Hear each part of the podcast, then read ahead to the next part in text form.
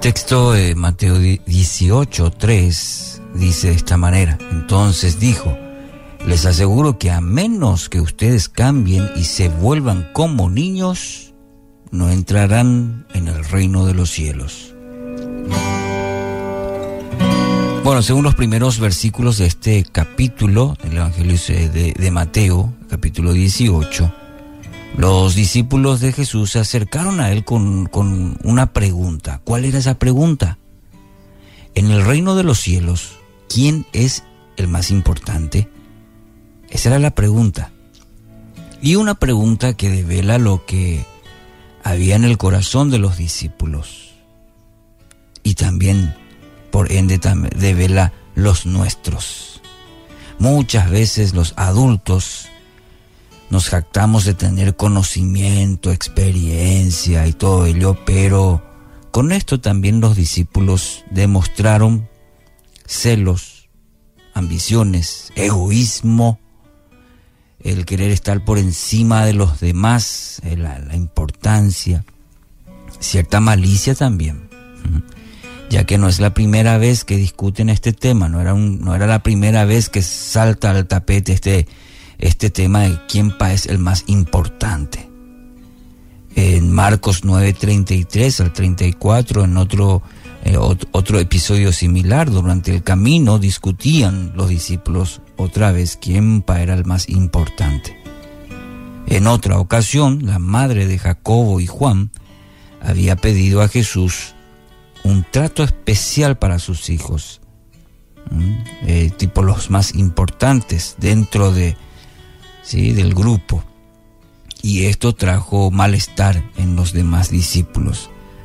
interesante, ¿no? Eh, no es algún un tema aislado, sino que produjo en ciertos momentos en el ministerio de Jesús malestar entre los mismos discípulos con este tema. ¿Quién es el más importante?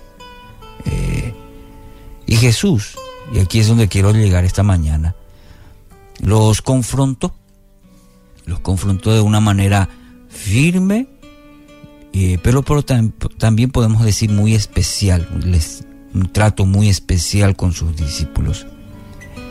Y fíjese, ¿qué fue lo primero que hizo Jesús? Ante una situación conflictiva, ante una situación a veces como, como padres que vienen los hijos y dice, ¿quién es el, a quién le querés más? Por ejemplo, a veces dice, ¿Quién es el más importante? ¿A quién, para, vos, quién es el más importante? A veces como padres casi casi nos vienen también las mismas preguntas.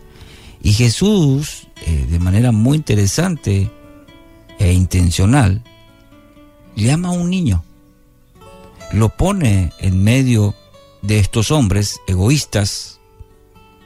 Y me gustaría que se imagine esta escena. Jesús no dice nada, simplemente un niño, pide un niño, lo pone en medio de estos hombres grandes, corpulentos, pescadores, pero sobre todo que estaban disputando algo que develaba lo que había en el corazón.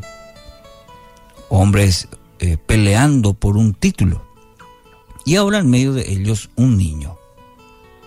Es que Jesús quiere poner un fundamento firme y que no olviden esta lección que estaba por venir. El que quiera ser el primero ese ha de ser el último de todos, el servidor de todos.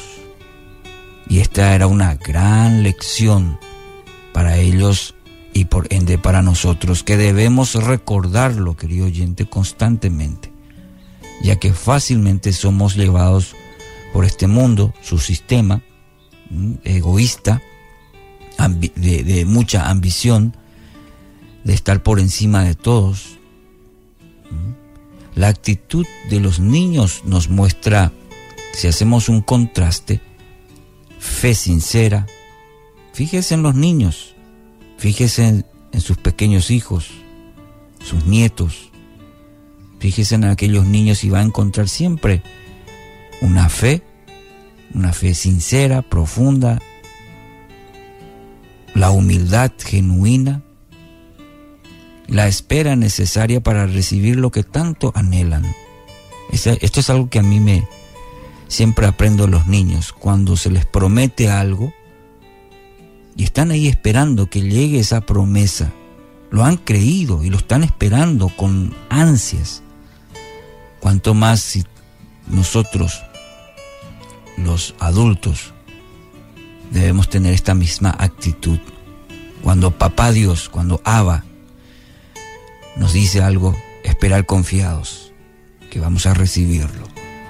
Y algo muy interesante, anhelan que todos sus cercanos sean partícipes de lo bueno que pudieran tener. Fíjese en esto en, en, los niños. No hay egoísmo.